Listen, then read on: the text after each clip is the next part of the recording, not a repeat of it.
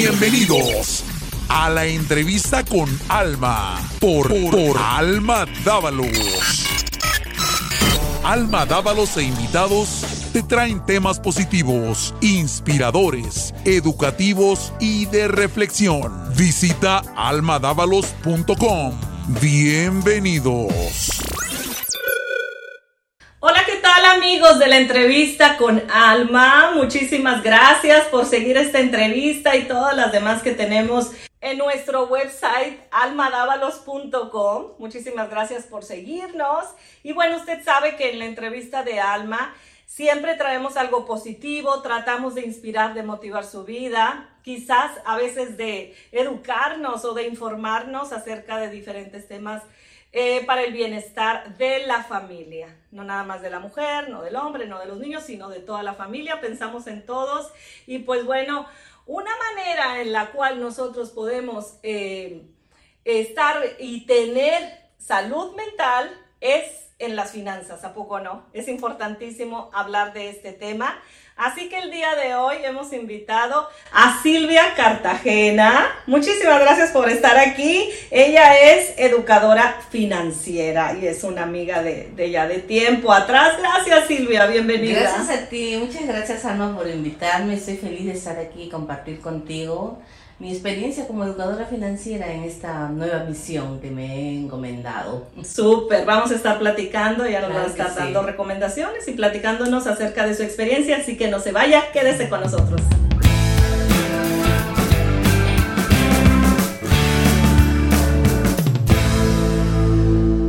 Bueno, Silvia, pues súper agradecida de que nos brindes este tiempo. Yo sé que estás siempre ocupada. Te vemos por ahí en las redes sociales dando tus cursos a toda nuestra gente latina.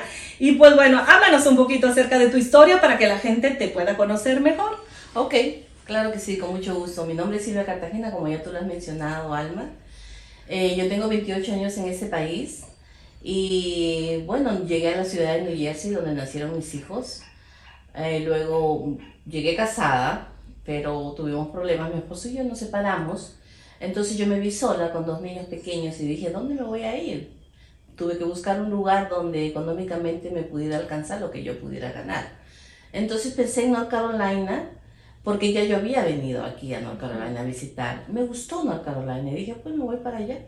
Así fue como yo me mudé a North Carolina en el 2002 con mis dos niños pequeños. Y el primer trabajo que conseguí fue de trabajo de limpieza.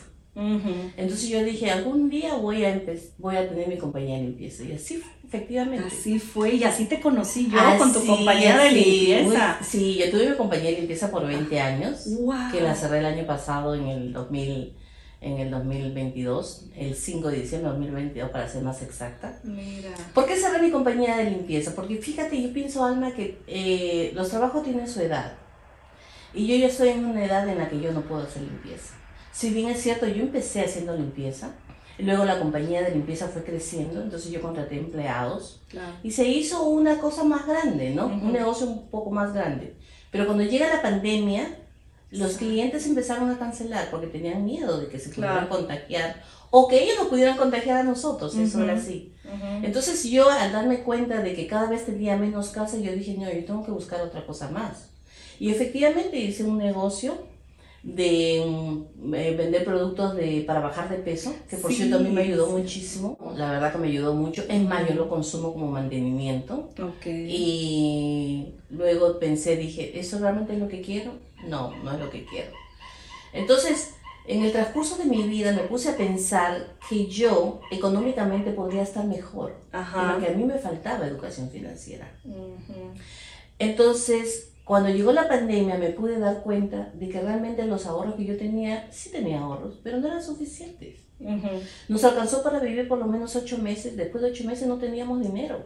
Wow. Mi esposo sacó un dinero del 401k, que con eso Ujú. nos mantuvimos unos, probablemente unos cuatro meses más. Que para los amigos que no estén familiarizados con el término, es nuestro retiro, ¿no? Para la vejez. Así es. es y dicen retiro. que no hay que tocarlo a menos que ya no nos quede de otra, pero a ustedes les tocó hacer. Nos tocó hacerlo, Claro. hacerlo, mi esposo lo sacó y nos dimos cuenta de que había muchos impuestos que pagar, que él tampoco no sabía. Ajá. Bueno, entonces, eh, finalmente mi esposo se retira y lo que, lo que le dan es muy poco. Y yo dije, wow, ¿cuánto me tocará a mí? Déjame hacer la proyección. Cuando hago la proyección a los 65 años, ¿cuánto me va a tocar? Son 1.017 dólares. Wow. Más lo que él tiene, no alcanza el dinero porque nuestros gastos mensuales son 4.000 dólares. Yo dije, bueno, yo tengo que hacer algo más. ¿Dónde puedo ahorrar para que eh, tener dinero para mi retiro cuando yo tenga 65 años? Claro. Entonces, entre buscando y, y buscando, encontré una amiga que se dedica a eso, a la educación financiera. Le dije, fíjate que estoy muy preocupada por la, por la cuestión de mi retiro, ¿cómo puedo hacer? Me dijo, lo primero que tiene que hacer usted, señora, es estudiar, hacer los cursos, eh, recibir los cinco talleres. Y no se te hizo como algo que estudiar, ¿cómo? Si yo soy una persona de negocios, yo he tenido negocios por más de 20 años y de a varios. Claro que sí. Como que hasta el tipo fue una ofensa, ¿qué me estás diciendo, no? Puedo imaginar, no sé. Sí, sí, así fue efectivamente. Yo le dije, wow, bueno, si se trata de estudiar, pues vamos a estudiar. Pero cuando tú hablas de estudiar no quiere decirte que te van a dejar una tarea ni nada, es solamente educarte, claro, es, un taller en realidad. La diferencia entre un taller y una clase común corriente es que en el taller tú interactúas con el profesor.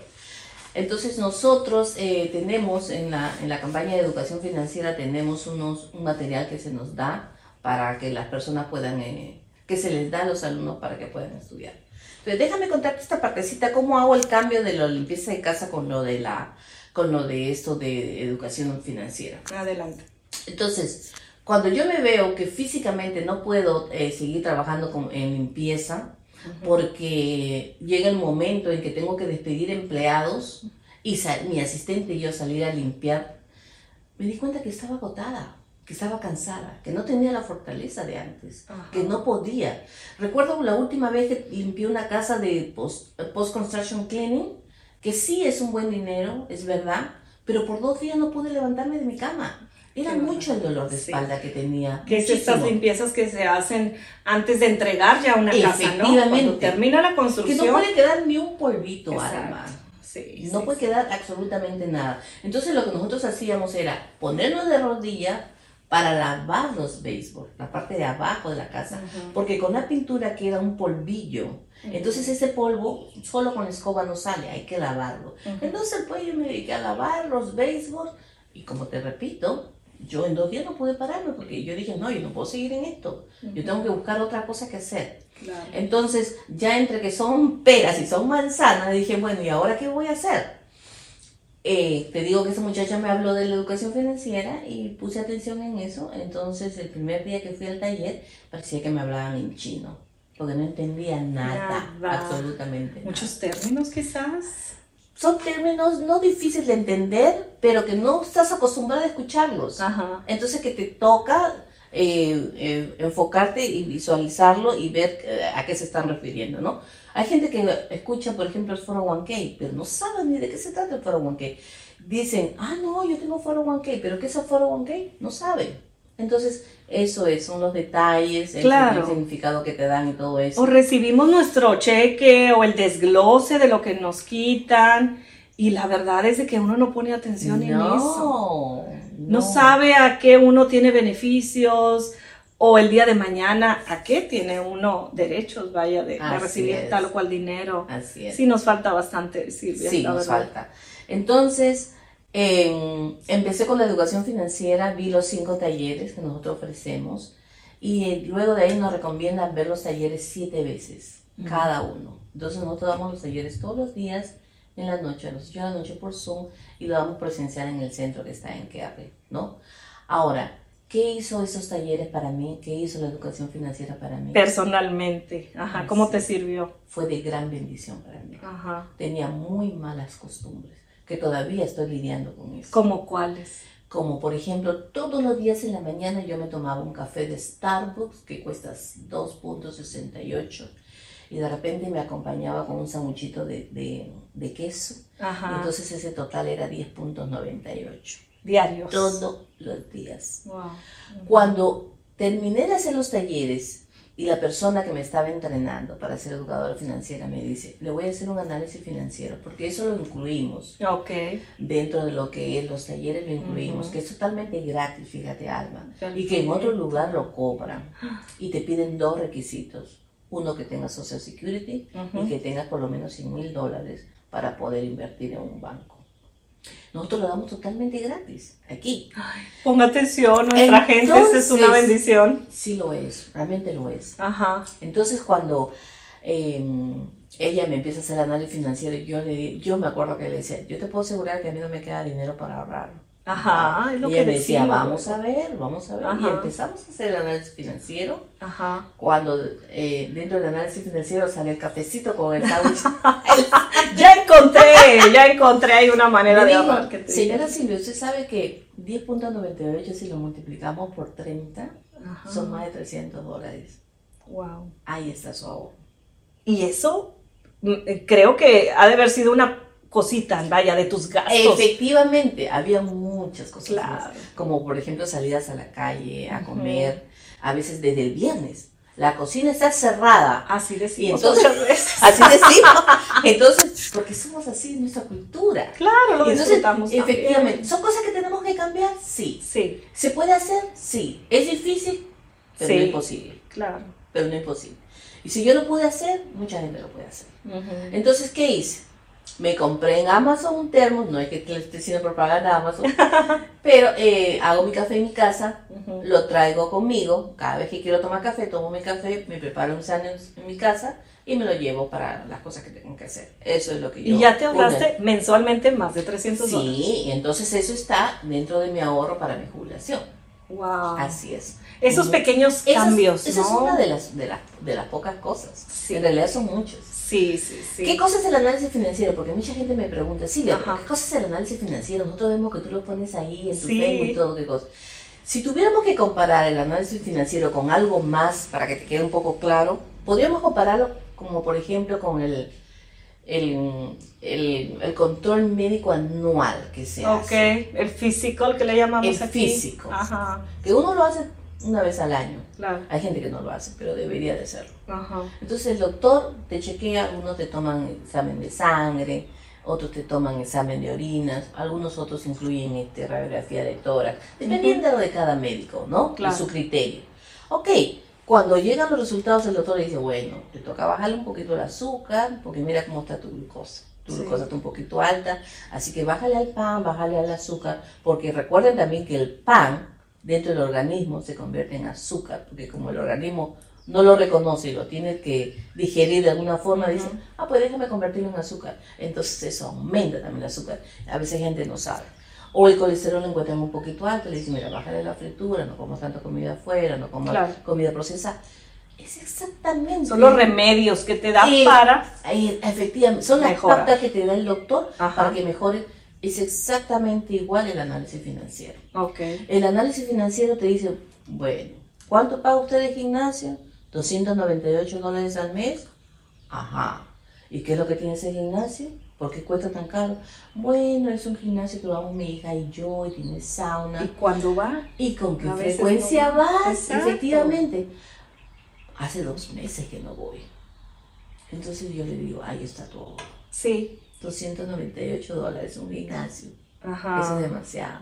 Claro. Eso es una exageración. Claro, y, y más cuando tu fin es ahorrar para la vejez Efectivamente. y pensar ya en un futuro. Fíjate que eso de la educación financiera no solamente estamos pensando, son varios temas que se tocan. No solamente hablamos de lo que es la eh, ahorrar para el retiro, Ok. sino también hablamos sobre ahorrar para la universidad de los chicos. Ujú, muy Y los, interesante. los chicos a veces se encuentran o se desarrollan en un hogar donde la familia le dice, no, no alcanza el dinero, no tengo dinero. Para que estudies. Efectivamente. Ujú. Y sabes que así crecen pensando en eso, que el tema de la casa es, no, no tengo dinero, no, no te puedo comprar eso, no, no, no, no hay dinero, no alcanzo, no hay dinero. Cuando terminan la high school, ni siquiera le dicen a su papá que quieren estudiar, Wow. porque como siempre escucharon que no había dinero, en su mente. lo tienen en su mente, eso da mucha tristeza. Claro. Y cuando le preguntan, ¿y qué vas a estudiar? No, yo voy a trabajar porque yo quiero ayudarte. Ah, pero vas a trabajar por unos años, después vas a estudiar. El muchacho cuando recibe su Ahora ya queremos cheque, que estudies y toda la vida le dijiste que no había dinero. Efectivamente. Wow. Y saben, porque Sí. se dan cuenta, se Así meten a es. investigar que son caras, a pesar es. de que son públicas, pues son caras. Entonces nosotros bueno, no son caras, son, es, es una manera de invertir, vaya, en la educación, pero no es económica, la verdad. Es- No, y es extraño. ¿Sabes qué cosa? Que allá en mi país, de donde yo vengo, en las universidades públicas se supone que tú no pagas nada más que tus libros. Ujú. Aquí no, aquí pagas sea pública o sea privada, igual pagas. Una cosa increíble. Exactamente, unas más que otras, pero Unas se, más que otras, se sí. pagan. Entonces también enseñamos eso, cómo poder ahorrar. Pueden empezar a ahorrar con 50 dólares, 25 dólares. A veces yo le digo, mira, ¿cuánto te gastas al día comiendo en la calle? ¿Te gastas 17 dólares? Sí, más o menos Fácilmente, 17. Sí, sí. Entonces le digo, tú puedes ahorrar más o menos 200 dólares al mes para Y la sabes qué. Silvia, a mí se me hace, yo he notado mucho un aumento tanto en los ingredientes cuando uno va al súper como en los restaurantes. Sí. Después de la pandemia, la verdad es de que como que todo aumentó, la ropa, eh, las necesidades básicas como es la comida también. Entonces uno tiene que ahora más que nunca educarse financieramente y cómo lograr esa educación financiera, cómo, cómo lograr esta libertad financiera que es a donde todo el mundo quiere llegar, Silvia. ¿Qué consejos Mira, nos das? una, bueno, son varias cosas. Primero, si a nosotros nos hubieran enseñado que del primer cheque que nosotros recibimos, alma, debemos solamente de vivir con el 70%, la cosa sería diferente. Ujú. Solo tenemos que vivir con el 70%. El otro 30% son 10% para el retiro, ahorrar para el retiro, Ujú. son 10% para tu fondo de emergencia y Ujú. el 10% para el diezmo. Así es como se divide el dinero. Pero ¿sabes qué estamos acostumbrados? A gastar el 100%. Ese Entonces- 10% que dices, perdón, para, eh, uno es ahorrar para el retiro. El otro es, el segundo me dijiste, Fondo de emergencia. fondo de emergencia. ¿A qué te refieres con fondo de Qué emergencia? bueno que me haces esa pregunta. Ese es, un- ese es una... El fondo de emergencia nosotros no lo tenemos, porque pensamos que el ahorro es el fondo de emergencia. Y son dos cosas diferentes. Cuando hablamos de ahorro al 10%, estamos hablando de aquí a futuro, hasta que tú tengas 65 años, que se supone que ya no vas a trabajar y tengas ese dinero ahorrado. Ok, el 10% del fondo de emergencia me refiero a que, por ejemplo, se daña la lavadora de la casa, tienes ese dinero para arreglarlo. Se daña el carro, tienes ese dinero para... Tienes una emergencia médica, tienes ese dinero para usarlo. Ese es el fondo de emergencia. Tienes, por ejemplo, que Dios no quiera, pero una, un, eh, un incendio en la casa, te toca agarrar a toda tu familia e irte a un hotel. Mientras se hace el trámite, Claro. el seguro de la casa te va a cubrir, o te va a pagar, o te va a reembolsar. Tú tienes un dinero para cubrir esas emergencias, tal y como se llama. ¿Qué pasa cuando tú no tienes ese dinero de emergencia? Sacas de tu ahorro principal, que es para tu retiro. Entonces, No te queda de otra. claro, no te queda de otra. Entonces, hay un desbalance. O, o te eso. endeudas, que es peor, Así es. supongo. Así es. Bueno, aunque esto de- del retiro, cuando tú sacas de tu fondo de, de ahorro para la vejez, también este, tienes que devolverlo. Yo he- tengo entendido eso. De alguna manera lo es como un préstamo que tú mismo te bueno, haces. tú ¿no? puedes sacarlo como un préstamo. sí. Tú puedes sacarlo como un préstamo. Si lo sacas como un préstamo, no es tanto los, los impuestos que tienes que pagar. Pero si no lo devuelves, sí te toca pagar impuestos. Así Porque es. mira, te voy a explicar más o menos cómo es el 401k, cómo funciona el 401k, que la gente no lo sabe. Si tú ganas 500 dólares semanales y tú decides con tu empleador, voy a, a- a aportar a mi 401k 50 dólares semanal. Perfecto. Son 200 dólares al mes. Qué bueno que estás ahorrando. Porque para eso se creó el Claro. 401k. Claro. Es una forma de retiro. Es más, nosotros lo tratamos dentro de los talleres, el 401k, para que la gente sepa. Ok, cuando separan los 50 dólares, te queda 450. De esos 450 dólares te descuentan el Social Security, te descuentan el Medicaid, te descuentan los taxes federales y los estatales. Y te dan tu cheque. Claro. ¿Esos 50 le hicieron un descuento? No. y en algún momento esos 50 dólares que te separaron para el 401k, Ujú. tienes que pagar impuestos. Eh, tú tienes que pagar impuestos. Así es, porque lo sacaron bruto. Ok, ok. No le hicieron el descuento como cuando te dan tu cheque. Un día vas a tener que pagar impuestos Eh, de claro ese- que sí. Entonces, hay impuestos y hay intereses. Exacto. Pero yo no quisiera como hablar mucho de eso porque yo quisiera a la gente invitar. Claro, claro. Esta es una probadita. Una probadita. Pero entonces, ¿sabes qué, Alma? Ajá. Los ojos se te van abriendo así. Sí, no, si ya se me están abriendo. Sí, ¿de verdad eso funcionaba así? ¿De Sí. verdad eso sucede así? Ay, es que son tantas cosas. Sí, pero los vamos, los vamos llevando a la gente que va a los talleres, los vamos llevando poco a poco. Claro. Los talleres más técnicos, estamos hablando, por ejemplo, Foro One lo hablamos en el taller 5 el 6. Eso no lo hablamos en el taller número 1, porque entonces la gente no va a entender absolutamente. Dinos que es vamos sencillo. despacio. Anímanos. Es sencillo, todo el mundo lo puede aprender. Todo el mundo. Ahora, ¿van a entender la totalidad? No. No, porque Pero- quizás es mucho. Efectivamente. Pero lo que más te interesa a ti, es. lo que más vaya contigo, no con tus finanzas. Encontramos 23 maneras de cómo ahorrar dinero, que la gente probablemente no lo sabe. Mm, Entonces, en, esos, en los talleres, educamos cómo hacer eso. ok. Ahora, la pregunta es, porque recién voy a contestar tu pregunta, ¿cómo adquirir la libertad financiera? A veces la gente confunde mucho la educación financiera con hacerse rico, ¿no? Porque claro, probablemente eso es lo que Sí. tienen en la mente, ¿no? Sí. No, nosotros... O tener de sobra, dinero de sobra, como.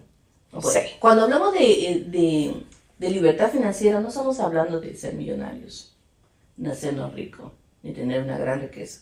Cuando hablamos de educación financiera es no tener deudas, Ok. vivir en paz, ok. vivir con tranquilidad. Porque cuando uno tiene deudas, uno vive muy estresado, Sí. demasiado estresado. Y se desencadena en la salud, te Parece, afecta en tus relaciones. Parece increíble, Alma. Vivimos en uno de los países más ricos del mundo, pero el 33% de la población estadounidense vive cheque a cheque. ¿Tú sabes qué es cheque a cheque? Recibe tu cheque hoy y está desaparecido, Wow. hasta esperar el otro cheque. Sí. Y el otro cheque que viene, Es que ya está contemplado todo lo que y- vas a recibir efectivamente, en pagos. en pagos, y no te queda dinero. Wow. Así vivimos. Entonces, la libertad financiera es no tener deudas y estar tranquilos. Que cuando tú vayas, por ejemplo, a un restaurante, no tengas que estar mirando, ay, ¿cuánto cuesta eso? No, eso no alcanza, así que ni lo pidas porque eso no alcanza. No, estás tranquila sabiendo que tú tienes un dinero que puede cubrir Disponible lo para disponible para que pueda cubrir el gasto que tú te vas a hacer en ese momento. Esa es la libertad. Y esa. ¿sabes qué le llamo? paz y tener tranquilidad. A eso voy. Me ganaste la palabra. Es tener una paz Así es, en tu vida. así es. Y esa paz, como te digo, si el estrés se desencadena este, en tus relaciones personales, con tu familia, con amigos, eh, con, no sé, hasta con la que te atendió en el súper, la cajera. Bueno, el estrés es tan malo, pero Sí. una, una eh, razón muy fuerte es, las finanzas. Sí lo es. Me imagino yo. Totalmente de acuerdo contigo. Así Sí. mismo es. Las Así es. finanzas tienen un gran Así es. impacto en nuestra vida. La gente que está ahí en el centro, que somos instructores de educación financiera, en algún momento hemos estado en esa situación. O sea que nosotros no nos Sí. excluimos de eso. Ajá, eso es lo que iba. Eh, estos talleres que tú y bueno, la compañía eh, me dices que se llama Cari Financial Center, Sí, la Eh, oficina. el staff, ¿cómo, ¿cómo es? Si uno va a la dirección que, si quieres compartirla con la audiencia, por favor. Claro que sí. Nosotros pertenecemos primero a WSB. Nosotros pertenecemos a una campaña nacional de educación financiera. Y la misión de nosotros es, aquí puedes ver WSB, eh, la misión de nosotros es educar a 30 millones de personas para el año 2030. Excelente. Pero no estamos hablando solamente de la comunidad hispana, es en general, en realidad. Pero yo me identifico mucho con la comunidad hispana porque mi corazón es latino, pues. Claro. Y porque, sabe- porque sé que la, que la que menos sabe es la comunidad hispana sobre educación financiera. Pero en realidad es para todo el mundo. En el centro, eh, en el centro de Kerry, eh, nosotros atendemos de 9 a 5 de la tarde eh, de, lunes, a viernes. Podemos atender sábados y domingos también, pero con cita. Ahora, cuando ustedes lleguen allá, o las personas que nos están viendo pues, lleguen allá, lo primero que tienen que preguntar es por mí, por Silvia Cartagena. Yo les voy a dar mi número de teléfono para que ustedes este, eh, me puedan ubicar si desean. Eso está en Preston. Okay. Bueno, la dirección exacta es 120 eh, Preston Executive. Eso está en la ciudad de Kerry, North Carolina, 27513. Okay. Pues digo, de 9 a 5 de la tarde estamos ahí. Y me pueden ubicar en el 984-304-5543. Ese es mi número de teléfono. Número de teléfono de Silvia, 984-304-5543. Así es. Ok. Eh, les aconsejo que me mande mensaje de texto, es mejor, porque a veces estoy con alguna persona. Muy bien. Y entonces cuando yo chequeo el texto, puedo contestar la llamada sin ningún problema es, es a lo que iba. Entonces, cuando uno va a esta dirección, 120 Preston Executive, aquí en la ciudad de Cary, pregunta por ti, significa que tú vas a ser eh, la asesora financiera de esa familia, de esas personas. Sí. ¿O es en grupo o cómo es? No, nosotros somos un grupo de personas que trabajamos ahí, somos un equipo que trabajamos. En el, todo caso que yo no esté ahí por alguna razón y deciden ir directamente sin hacer una cita conmigo, cualquier persona lo puede atender en el, en el centro. Ok, pero la, la asesoría es personalizada. Sí, siempre lo hacemos personalizado, sí, porque la situación financiera de una no es igual que la otra, sobre todo cuando tenemos que hacer un análisis financiero. Exacto. Ahora, los talleres sí lo hacemos en conjunto, okay. todos en conjunto. Okay. Nosotros damos los talleres los días miércoles y los días jueves. Los miércoles a las 6 y 45 de la noche. Uh y los días domingo a las 5 y 45. Domingo 5.45, yo creo que a esa hora no trabajan muchas personas. Efectivamente. Y pudiéramos darnos un tiempecito en lugar de ver la película o en lugar de ver una, no sé, un rato que estemos pasando en casa, pues dedicarlo y, pues invertir nuestro tiempo en algo que nos puede servir bastante y a nuestra familia también. Entonces, existen asesores en, este, en esta compañía Cari Financial Center en inglés. Y, en español. Así mismo. Perfecto. Una preguntita que tengo para ti es, ¿necesito ganar mucho dinero o las personas que no tengan un ingreso muy alto también pueden asistir a que les... Porque a veces pensamos que asesor financiero, no, eso es para los ricos. ¿Yo para qué? Si gano así, poquito. Es algo que... Lo tenemos en la mente. Exacto. Y mis hijos, mis hijos sí tienen sus asesores financieros, fíjate, ellos ya trabajan y desde un principio ellos saben que no, yo ya le dije la renta, todo eso, me hizo una asesoría, yo tengo tanto, o sea, ellos sí están manejando sus finanzas y nos están poniendo el ejemplo a nosotros, a los papás. Sí. Pero yo, y yo pensé, pero ¿cómo? Ah, entonces todo el mundo lo puede tener. La verdad es un mito que un asesor financiero solamente es para una compañía o para una persona que gana mucho dinero. Pero bueno, tú platícanos. Bueno, déjame contarte algo. Te voy a contar una anécdota, ya que habla de esto. Sabes que algunos eh, hermanos míos de la iglesia eh, pensaban eso, que era cuestión de, de, cuestión de hacerse millonarios. Eres rico, pero para hacerte más rico. Así es. Ajá. Entonces tenemos la idea de que cuando somos em, ricos nos, nos alejamos de Dios o pensamos que el dinero es malo. Claro. Entonces, cuando van a las clases y terminan el taller, me dijo, wow, Silvia, yo pensé que eso era totalmente diferente. Yo le dije, sí, yo sé. Yo sé que ustedes pensaban que, es era algo diferente. que traemos. Sí. ¿no? sé si como cultura. No, es como cultura, es como cultura. Yo realmente no lo puedo culpar a ellos, pero yo lo que digo es que esas personas deben de darse la oportunidad de ir, aunque sea un taller. Exacto. Para que vean que no se está hablando de hacerse millonarios, sino que estamos hablando de ahorrar para el futuro. De eso es lo que tratamos, de cómo manejar el dinero, cómo hacer eh, que el dinero alcance, que el dinero rinda, con lo poco o lo mucho que tengan. Esto no, esos talleres no es para gente millonaria, claro que no. Entonces, yo los invito a todos los que puedan ir, que vayan al centro, que me manden un mensaje de texto y así lo podemos hacer. ¿Y qué recomendación nos das en cuanto a mm, para elegir a nuestro asesor financiero? Bueno, tú estás ofreciendo amablemente tus servicios, pero alguien que nos esté viendo que no viva aquí en el área, eh, ¿a quién podría elegir? ¿En qué debemos fijarnos? Bueno, yo lo primero que mm, haría o pensaría es, no tienes que pensar ahorita mismo en tener un asesor financiero. Ok. No. Lo primero que tienes que hacer es tener educación financiera. ¿Y cómo la logro?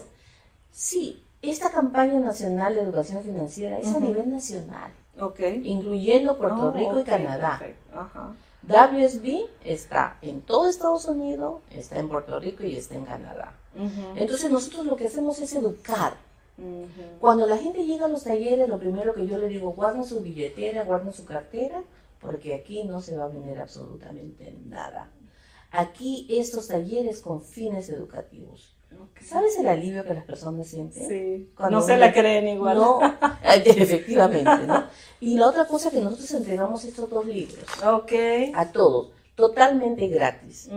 Estos son este es el libro teórico y ese es un libro práctico que nosotros entregamos ahí en los, en los, en los talleres. Entonces, muy lejos de tener un asesor financiero, lo más importante es educarse financieramente. Ahora, el análisis financiero, ¿quién lo hace? Un asesor financiero. Ah, ok. Así es. ¿Tú necesitas un asesor financiero frecuentemente? Si tú sabes manejar tu, a eso iba. ¿Cada cuánto nos tienen que hacer como esa asesoría? ¿Cada cuánto recomiendas?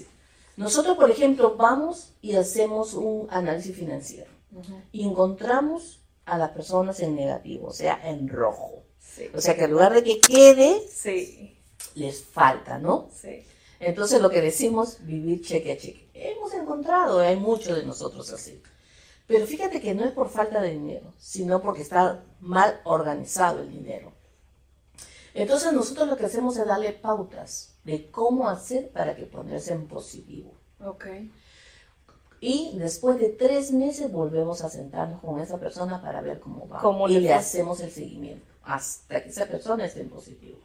Eso es lo que nosotros hacemos. Ay, maravilloso, Silvia, maravilloso. ¿Tiene un costo alguno? No, pero trabajamos junto con esa persona. Y ya cuando tú logras que esa familia, que esa persona estén positivos, que, que, que no tenga deudas o que sepa manejar también sus finanzas, eh, ¿la dejan solita ya o tú recomiendas que vuelva en un año, cada cuánto eh, lo necesite? Una vez al año. Ok, como el, como el doctor que como efectivamente como el doctor, tal cual, como el doctor. Porque podemos, este, eh, Mira, si te fue bien, pues te puedes, como luego dice uno, pues ya chiflar y ya decir, ok, estoy súper bien, pero vuelves a caer en lo mismo. El fin es que aprendas y no vuelvas a caer en, números rojos. Sí, la finalidad es que aprendas. Fíjate, eh, eh, Alma, yo puedo darme cuenta que nosotros los hispanos no ahorramos porque no tenemos dinero. Nosotros sí tenemos dinero. ¿Sabes que tenemos dinero? Nosotros somos muy trabajadores. Sí. Los hispanos trabajamos mucho. Sí. Y los hispanos nos preocupa mucho nuestra familia. Y tenemos uno, dos, tres trabajos. Así es. Entonces, cuando no alcanza el dinero, hacemos un trabajo de tarde, en la tarde. Y si no, ahí vamos los domingos trabajando. Sábado y domingo. Y trabajamos en la noche. Somos bien trabajadores. Nos falta educación financiera. Así es. Ahí está.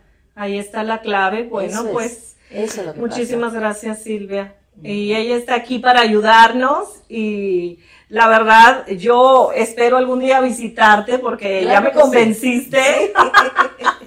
no, es verdad, es verdad. Muchísimas gracias por todas tus recomendaciones, por ampliarnos la mente y decir, este, bueno, esto es una buena idea para mí. Quizás usted no tenga deudas y tenga sus números pues positivos por ahí cada vez que recibe su cheque, pero para evitar, ¿no? También Así es. como prevención podemos asesorarnos completamente gratis. Le van a dar unos manuales y yo pienso que tampoco le ponen falta ni nada si un día no, va. No, no, no, no. De alguna manera recuperan la clase. Ok. O lo conectamos al Zoom o vemos cómo hacemos, le damos una clase personal pero de que estudian, estudian. Y al final cuando terminan los cinco, eh, los cinco talleres le damos un certificado también. Súper La otra cosa que puede pasar, y mira, quería comentarlo, disculpa que te interrumpa, Alma, es que ellos pueden ser también educadores financieros, como somos nosotros. O sea, tienen una oportunidad de ser educadores financieros. Claro. Y ojo que necesitamos muchos. Sobre todo eh, de habla hispana. Efectivamente, sobre todo de habla hispana. Sí, anímense y bueno, tengan esa libertad financiera. Esto no es nada más para ricos, esto es para tener esa paz, esa paz eh, mental y esa paz en tu vida, con tu familia. Quizás estás trabajando tres trabajos, quizás con dos tienes y el tercero pues igual se te está yendo por ahí y, como dicen, está liqueando tu dinero, se está yendo sin que tú te des cuenta. Necesitamos que alguien, a veces como que de fuera, nos diga, ¿no? A ver, desde otra perspectiva qué está pasando y pues con personas con experiencia, así como como Silvia y todo el staff. Muchísimas gracias. Gracias a ti. Repítenos tu teléfono, por favor. Mi teléfono 984-304-5543. Perfecto. El preferible mensaje de texto y yo devuelvo el, mensajito en la brevedad posible. Gracias por traernos tu experiencia y por ofrecernos tus servicios, porque la verdad es toda una vocación y es algo muy lindo que estás haciendo, sobre todo por nuestra comunidad. Muchísimas gracias, Silvia. Gracias a ti. Hasta luego, muchísimas gracias por atender la entrevista con Alma. Por favor, le encargo que comparta esta información porque estoy segura que a alguien que usted dé por ahí share y que a alguien que de sus contactos puede llegar esta información y le puede servir, puede ser de bendición para, para muchos. Ayúdenos a compartir este, este programa, este show, porque para llegar a mucha, mucha más gente. Gracias por atender la entrevista con Alma. Soy Alma Buen día. Esto fue una entrevista con Alma. Alma. Alma.